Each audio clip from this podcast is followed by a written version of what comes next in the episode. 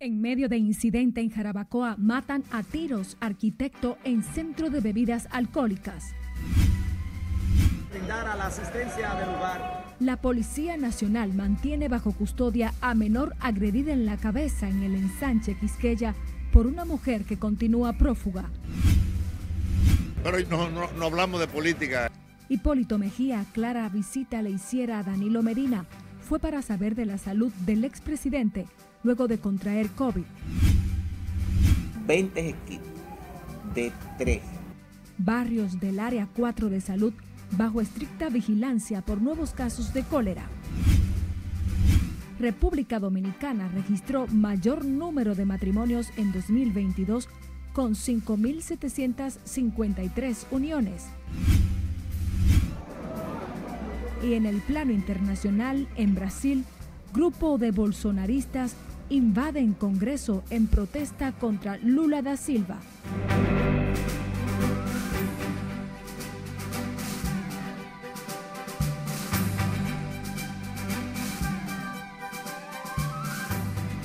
Hola, muy buenas tardes, casi noche. Hoy es domingo 8 de enero. Estamos en la jornada informativa de fin de semana de la Red Nacional de Noticias. María Cristina Rodríguez estará junto al equipo llevándoles a ustedes la actualidad hasta este instante. Continúa prófuga de la justicia la mujer que agredió en la cabeza a una adolescente en un hecho ocurrido en el ensanche Quisqueya del Distrito Nacional, donde han surgido varias versiones sobre el incidente. Juan Francisco Herrera con todos los detalles. Sabe que la violencia no trae nada bueno según las autoridades policiales, la mujer que estrelló la cabeza de una menor en una pared en el ensanche Quisqueya solo ha sido identificada hasta el momento como la Pirulín. Residentes del Quisqueya narran cómo ocurrió la agresión que se volvió viral en las redes sociales. Pienso que no debió pasar porque, sea como sea, supuestamente son menores las dos, pero no hay que llegar a su extremo, hablando se solucionan las cosas pero también existe el perdón, ¿me entiendes? Eh, de, ambas, de ambos lados, porque tal vez el momento es lo que habla. Yo no lo veo bien eso. Sí. De ninguna forma, porque es que no hay necesidad de maltratarla así, en verdad, ¿no? Esa es mi opinión. Este motorista que trabaja justo en la esquina donde Pirulín partió a la menor explica algunas de las razones que supuestamente motivaron la agresión. Yo digo que hay que investigarlo bien ese caso. Sí que la justicia haga su trabajo como debe de ser y que investigue bien el caso. Porque las dos son menores y eso, que investiguen, que investiguen bien y que caiga preso el que tiene que caer ya. Este pastor evangélico lamentó que las jóvenes se vean envueltas en violencia como la ocurrida la semana pasada. Esa violencia, es de eso que viene la violencia. Porque cuando la gente tiene temor de Dios en su corazón, no accede a lo que el diablo quiere que haga. Hasta el momento las autoridades no han dado con el paradero de la Pirulín, quien emprendió la huida luego de cometer la agresión contra la menor. Juan Francisco Herrera, RNN. A propósito, la Policía Nacional continúa brindando asistencia a la adolescente que fue agredida por una mujer identificada solo como la Pirulín en un hecho ocurrido en el sector El Ensanche Quisqueya del Distrito Nacional. La jovencita está siendo asistida por la Dirección Especializada de Atención a la Mujer y Violencia Intrafamiliar. Dispuso que a través del organismo correspondiente eh, de nuestra institución se brindara la asistencia del lugar a esta menor de edad y de hecho eh, se realizaron estas diligencias y se tramitó que las familiares y ella pues acudieran ante la Fiscalía eh, de Niños, Niños y Adolescentes del Distrito Nacional autoridades policiales activan la localización de la pirulín para ponerla a disposición del Ministerio Público de la jurisdicción correspondiente desde donde se gestiona la orden de arresto. En tanto, la Policía Nacional también investiga la muerte a tiros de un arquitecto en un hecho ocurrido en el bar Licor La Esquina del municipio de Jarabacoa, provincia La Vega. Por el caso, las autoridades apresaron a Dani González Vázquez, presunto autor del hecho, donde resultó fallecido el arquitecto Paul Mercado. En el hecho resultó herido un hombre identificado como Gerito de los Santos. El suceso ocurrió supuestamente por viejas rencillas personales entre la víctima y el victimario. La Dirección Nacional de Control de Drogas informó que ocupó siete paquetes de marihuana sintética en el puerto de Jaina Oriental, municipio Santo Domingo Oeste. Las autoridades realizaban labores de verificación a decenas de contenedores que llegaron al puerto desde Brooklyn, Estados Unidos, cargado de tanques de comida y ropa. Posteriormente, en presencia de un fiscal, se procedió a abrir dos tanques, encontrando en su interior varias latas de galletas y té donde se descubrieron los siete paquetes del vegetal con un peso aproximado a las cuatro libras. Y el presidente de la Comisión de Justicia de la Cámara de Diputados, Alexis Jiménez, informó que se creará en los próximos días una mesa de justicia con la finalidad de aunar esfuerzos en ese sentido. Jiménez dijo que el tema justicia tiene distintos factores, por eso la importancia de erradicar los niveles de delincuencia y criminalidad en el país.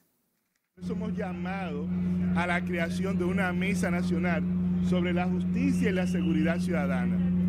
Nuestro país es un país que vive del turismo, es un país de gente afable y que debe mantenerse el clima de seguridad.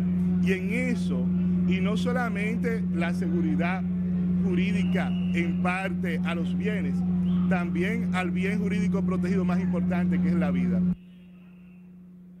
Diputado Alexis Jiménez está de acuerdo con que se unen esfuerzos para fortalecer el sistema de justicia dominicano. Este domingo el Ministerio de Salud Pública reportó 25 nuevos casos de COVID tras aplicar 1.185 pruebas la enfermedad presenta una positividad diaria de 3.8% y de un 10% en las últimas cuatro semanas, mientras que al menos 368 personas se encuentran activas con la enfermedad. La ocupación hospitalaria se elevó a un 0.8%, con 19 pacientes. En el boletín no se registran nuevas muertes desde el mes de junio de 2022, por lo que las defunciones se mantienen en 4.384. Cambiando de tema, el expresidente Hipólito Mejía aseguró este domingo que su visita al expresidente Danilo Medina solo se debió para conocer su estado de salud tras este haber superado el COVID-19, mientras que negó que haya tratado temas políticos. El exmandatario tampoco descartó una alianza entre el Partido Revolucionario Moderno y el Partido de la Liberación Dominicana. Posteriormente, a Danilo Medina le dio COVID y yo fui a verlo, pues ya, le había pasado el COVID. Aproveché para, desearle pronta recuperación, pero no, hablamos de política en ningún caso pero en la política debe haber apertura para lo que es el diálogo democrático. Todo el mundo aspira a eso en este país. ¿Usted cree que es posible que en un futuro el PRM y el PLD se sienten a dialogar? Pero Balaguer y, y, Bosch eh, se juntaron una vez y fueron enemigos de que durante muchos años. Así debe ser encuentro entre ambos expresidentes se efectuó la semana pasada y la misma ha generado diversas opiniones entre varios sectores que especulan por una posible alianza entre el PRM y el PLD. El Ministerio de Salud Pública mantiene una activa vigilancia de los barrios que conforman el Área 4 de Salud, donde las autoridades identificaron esta semana tres nuevos casos de cólera. Catherine Guillén con más. En este cuadrante aquí tenemos 20 equipos de 3. Más de 60 personas trabajan en el levantamiento de posibles nuevos casos de cólera, una intervención casa por casa que ejecuta el Ministerio de Salud en los principales barrios de la capital. Estamos haciendo lo que se llama la movilización social. ¿En qué consiste la movilización social? En hacer un recorrido casa a casa, educando, previendo y orientando. En la jornada de este domingo no se encontraron nuevos casos sospechosos. Sin embargo, el pasado viernes Salud Pública reportó tres nuevos casos correspondientes a dos extranjeros de nacionalidad haitiana en el sector de San Carlos y una dominicana en el sector de la Sursa del Distrito Nacional. Hemos dividido esto en nueve cuadrantes hay un equipo permanente de enfermeras promotora, educadora. En cuanto a la muerte de la niña de dos años, el doctor Jesús Suardí, director del Área 4, reiteró que la muerte no fue por cólera. Se determinó que no, porque nosotros nos basamos es en la muestra del laboratorio nacional. Porque, por ejemplo, puede llegar un caso que se le toma la prueba de antígeno, que no es verídicamente, porque a veces puede ser una chiguelosis, eh, proceso diarreicos agudos, y puede dar positivo, pero los resultados que validan es lo que viene del Laboratorio Nacional. El pasado viernes las autoridades notificaron el primer fallecimiento por cólera en República Dominicana, identificando a un hombre de 58 años residentes en el sector de Villas Agrícolas. Desde entonces, el equipo médico y técnico, junto con comunitarios de la zona, empezó a recorrer las calles de las diferentes barriadas con la intervención de educar y orientar a la población para tomar los cuidados necesarios para la prevención del cólera. Catherine Guillén, RNN.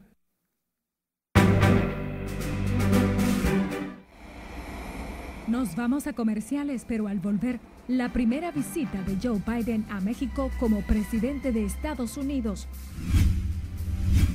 Además, ¿cuántos matrimonios registró República Dominicana en 2022?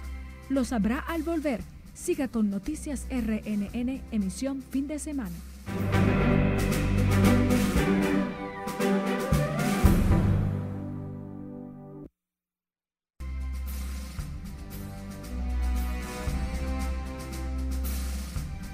Es momento de dar una vuelta al mundo y conocer las principales noticias en el plano internacional. Este domingo el presidente Joe Biden llegó a México con unas propuestas para paliar la crisis migratoria, mientras que en Brasil un grupo de bolsonaristas radicales protestan contra Lula invadiendo el Congreso y otras instituciones públicas. Catherine Guillén tiene los detalles en el resumen internacional. El presidente Joe Biden llegó este domingo a México con una propuesta para paliar la crisis migratoria y con la urgencia de reducir los estragos del narcotráfico en Estados Unidos, especialmente del letal fentanilo procedente del país vecino. El mandatario norteamericano tiene previsto reunirse el lunes en la Ciudad de México con su homólogo mexicano, el izquierdista Andrés Manuel López Obrador, mientras que el martes se le unirá el primer ministro canadiense Justin Trudeau para celebrar una cumbre de América del Norte. Cientos de simpatizantes del expresidente Jair Bolsonaro han superado las barreras policiales y han invadido la sede del Congreso brasileño en Brasilia en el marco de una manifestación contra el nuevo presidente brasileño Luis Ignacio Lula da Silva. Los manifestantes se habían concentrado este domingo frente al cuartel general del ejército en el centro administrativo de Brasilia y han marchado hasta la explanada de los ministerios donde se han producido los incidentes. Cambiamos de tema. Cinco personas fueron encontradas muertas en una casa de Carolina del Norte después de que una de ellas aparentemente mató a las otras cuatro y también terminó con su vida. La policía de High Point dijo en un comunicado de prensa que los oficiales encontraron los cuerpos de dos adultos y tres menores en la casa el pasado sábado. Todos fueron declarados muertos en la escena.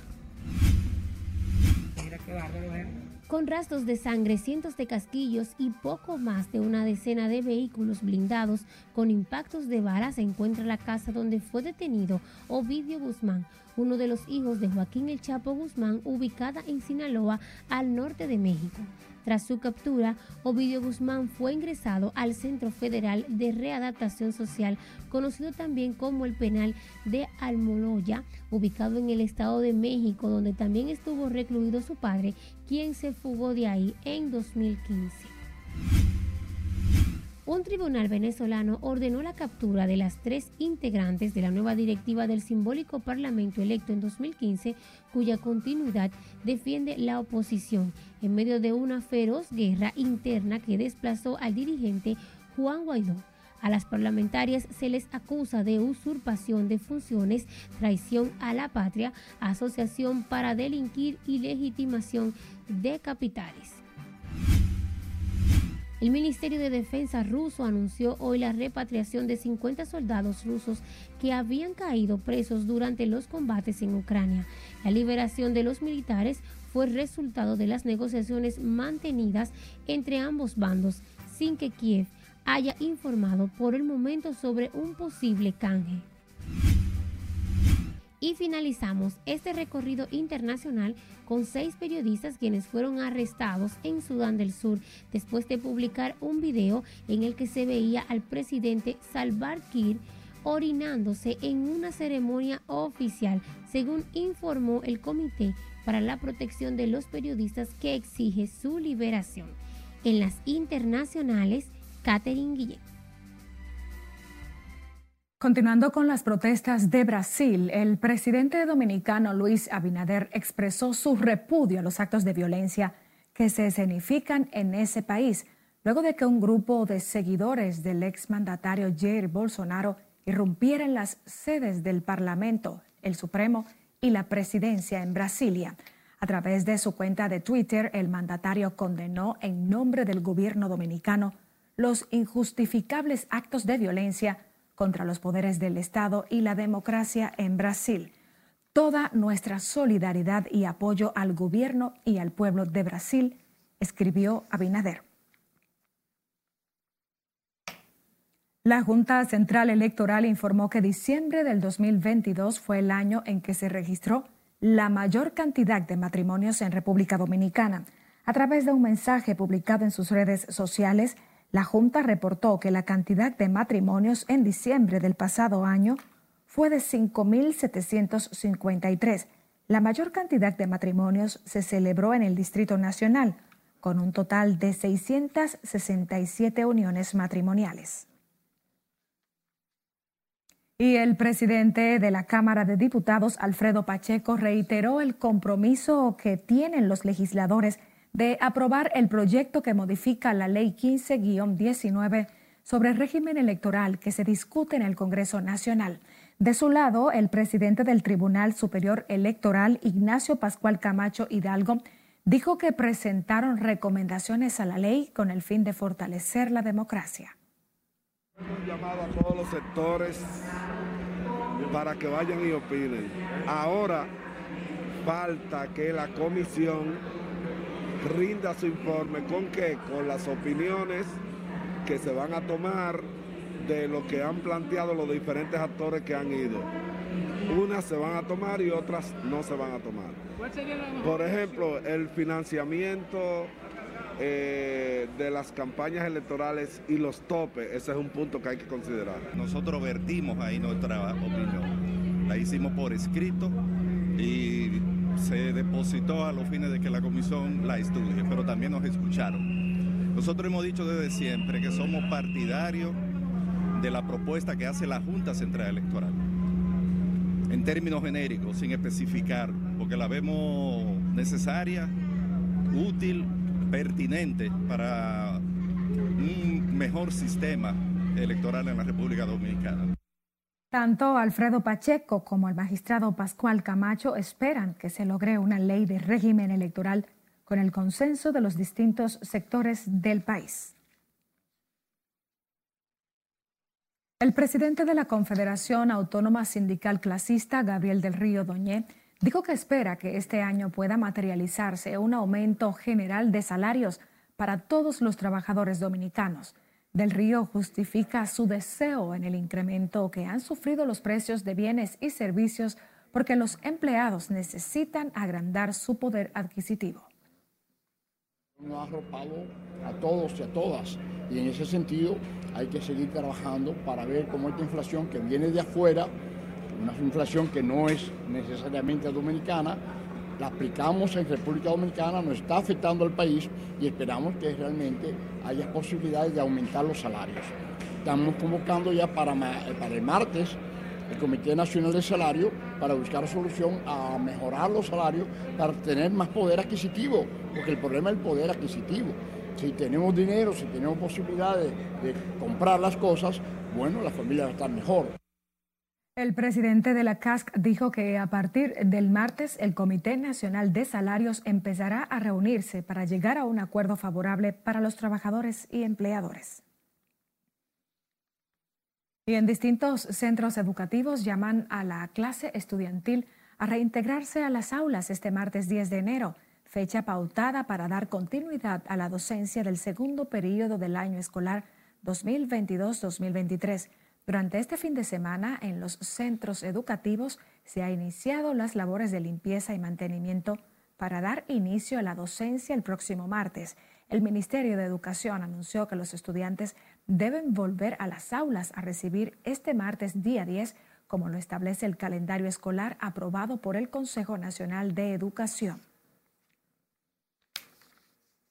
Cambiamos de tema. El Instituto Nacional de Tránsito y Transporte Terrestre informó que a partir del próximo martes 10 inicia el programa Parquéate Bien en 30 calles del ensanche Naco como parte del plan de mejoras en la movilidad del casco urbano. Juan Francisco Herrera con los detalles. Está bien la medida. Ya el Intran colocó los letreros y la señalización para desde el martes en el NACO entrar en funcionamiento Parquéate Bien. La idea es que los conductores solo se parqueen en una misma dirección para evitar ser multados.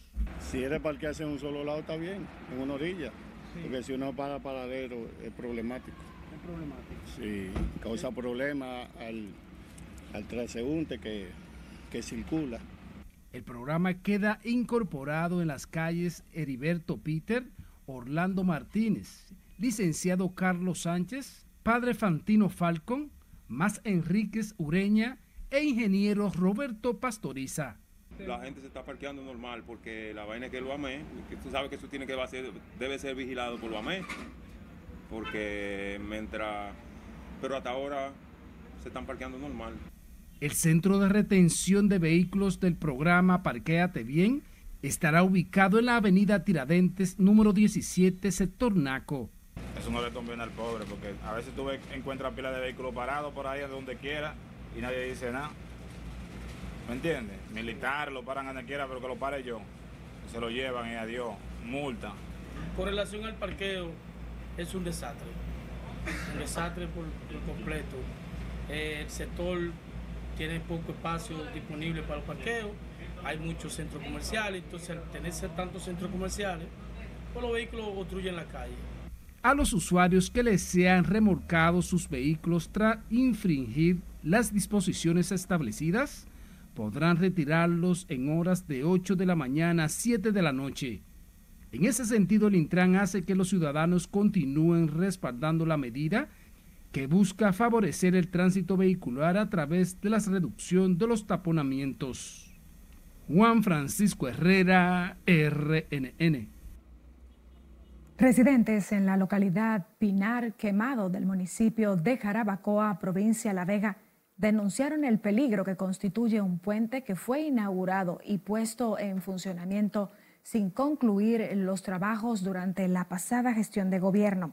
En imágenes llegadas a través de nuestra línea de WhatsApp se puede observar el deterioro de la vía que comunica el sector de la Yautía con la carretera que enlaza el proyecto turístico La Hamaca de Dios. Los vecinos que residen próximo al puente, así como los conductores que a diario transitan por el lugar, piden al Ministerio de Obras Públicas intervenir el puente antes que ocurra una tragedia. Entienden que no se justifica que luego de asfaltar todas las calles, el puente siga en franco deterioro sin ninguna autoridad que se digne en concluir sus trabajos. Nuevamente nos vamos a comerciales para cumplir con nuestros patrocinadores. Recuerde que usted puede seguir conectado con nosotros a través de nuestro portal noticiasrnn.com.do.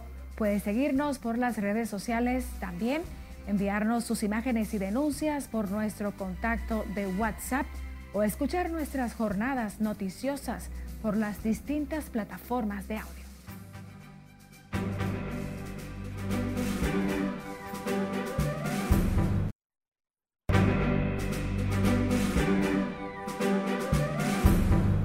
Iniciamos este último bloque de noticias con el estado del tiempo.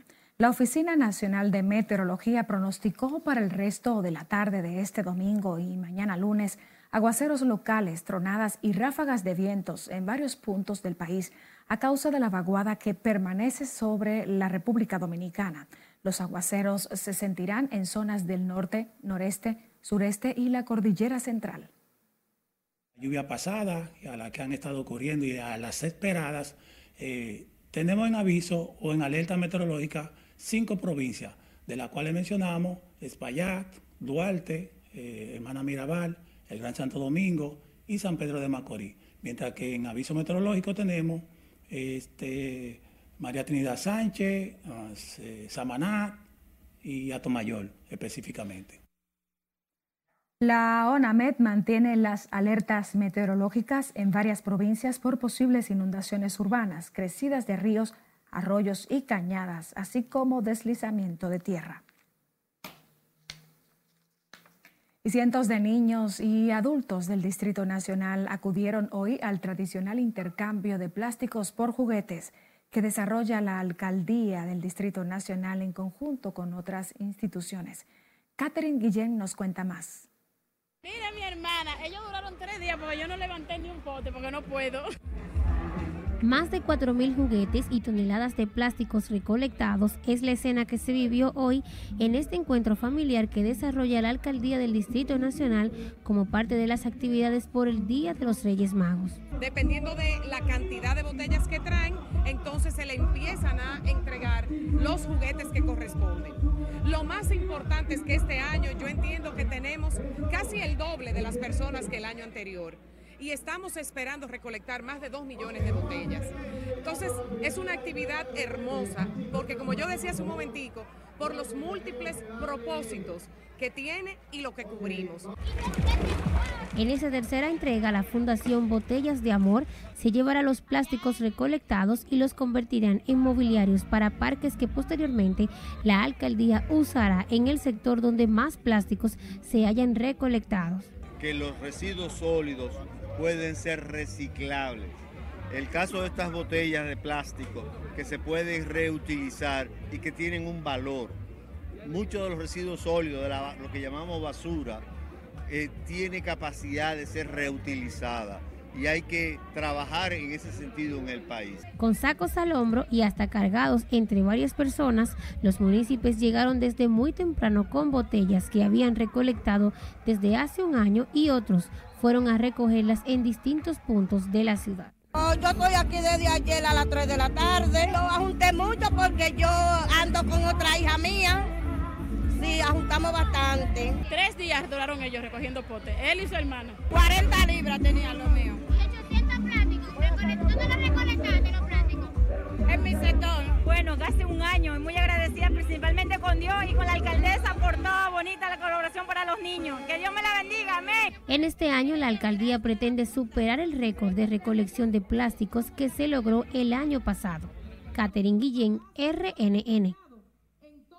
Los padres continúan este domingo comprando juguetes para que los niños puedan disfrutar del Día de los Santos Reyes Magos que aunque se celebró oficialmente el pasado viernes 6 de enero, el feriado fue cambiado para este lunes 9. Juan Francisco Herrera con los detalles. Hay que mantenerle ese criterio tan bello que, es el, el tema de los Reyes Magos. En las tiendas y puestos de vender juguetes, se observó a los padres realizando sus compras para llevar alegría a los hijos. Don Ramón Alvarado manifestó que hay que mantener viva la tradición de los Reyes Magos a los más pequeños del hogar. Es muy importante porque esa es la fantasía de los niños siempre en los tiempos de Navidad y eso hay que mantenerlo, porque eso es parte de la ideología de nosotros como pueblo y parte de la creatividad que tienen los niños todos los años. Otros están conscientes de la importancia de guardar dinero extra después de las festividades para halagar a los niños. Bueno, es una tradición que no se puede perder, porque siempre los niños esperan ese, ese momento, ese día, que es un día que uno también lo comparte con ellos y siempre eh, uno lo haría. Y es muy bonito y, muy bueno porque nuestros padres nos crearon así, así nosotros también tenemos que, que crearlo. Pero la regidora de Santo Domingo Oeste, Indira de Jesús, también compró juguetes para los niños de escasos recursos económicos de Mano Guayabo. Nosotros acostumbramos cada año a hacer unas actividades de, Reyes. El viernes pasado tuvimos una con 300 niños en el ensanche Altagracia y mañana pretendemos hacer otra en nuestro sector de Mano Guayabo. Muchos padres aprovecharon este domingo para adquirir los juguetes para que los niños no dejen de disfrutar este lunes de los tradicionales Santos Reyes Magos. Juan Francisco Herrera, RNN. Nosotros despedimos la presente jornada informativa fin de semana de la Red Nacional de Noticias. María Cristina Rodríguez agradece el favor de su sintonía junto al equipo técnico y de producción y les desea feliz resto de este domingo y que descansen. Muy buenas tardes.